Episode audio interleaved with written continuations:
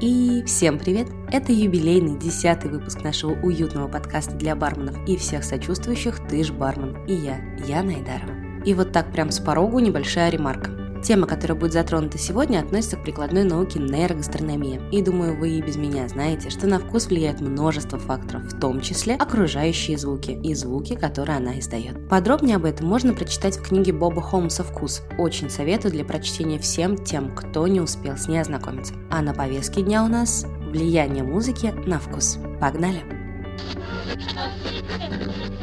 Музыка всегда с нами, и она способна вызвать абсолютно разные эмоции и эффекты поэтому так важно понимать, что именно играет в вашем заведении. Разберем несколько факторов, о которых стоит помнить при выборе плейлиста в вашем заведении. Громкость. Она влияет не только на восприятие музыки, но и на остальные органы чувств. Помимо того, что при высокой громкости вы можете почувствовать себя некомфортно, так еще и воспринимать информацию будет крайне тяжело. При сильном фоновом шуме интенсивность вкусовых ощущений снижается. Вспомните ночной клуб, где мы не только говорим громче, стараясь перекричать музыку, но и мысли свои тяжело услышать. Согласитесь, в такой обстановке вкус еды или напитка становится уже не так важен. В идеальном раскладе фоновая музыка не должна заглушать звуки, связанные с подачей напитка. Ведь звук шейка или открывающейся банки с газировкой вызывает дополнительное удовольствие не только у аудиалов. Музыкальный темп и его разнообразие. Забавно, но быстро фоновая музыка влияет даже на темп и количество укусов еды в минуту. Но почему? Подсознательно мы пытаемся синхронизировать себя с окружающей средой, особенно если ритм звучащей музыки хорошо различим. Доказано, что музыка способна влиять на состояние вашего организма, ускорять или замедлять сердцебиение, влиять на выработку гормонов и даже давление. Да, быстрая музыка поможет вам вести себя активнее, испытывать больше эмоций, но восприятие времени также будет обостряться, а следовательно вы быстрее от нее устанете и покинете помещение в разы быстрее. С другой стороны, медленная музыка приводит к ощущению комфорта, но может со временем ощущаться как пресная или даже скучная.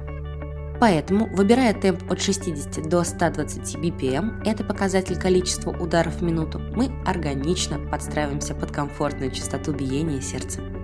Например, большинство композиций хип-хопа, рэпа, соло и поп-музыки попадают именно под эту категорию. Но не забывайте разбавлять композиции разной степени насыщенности. Монотонность легко утомляет вашего гостя. Тональность.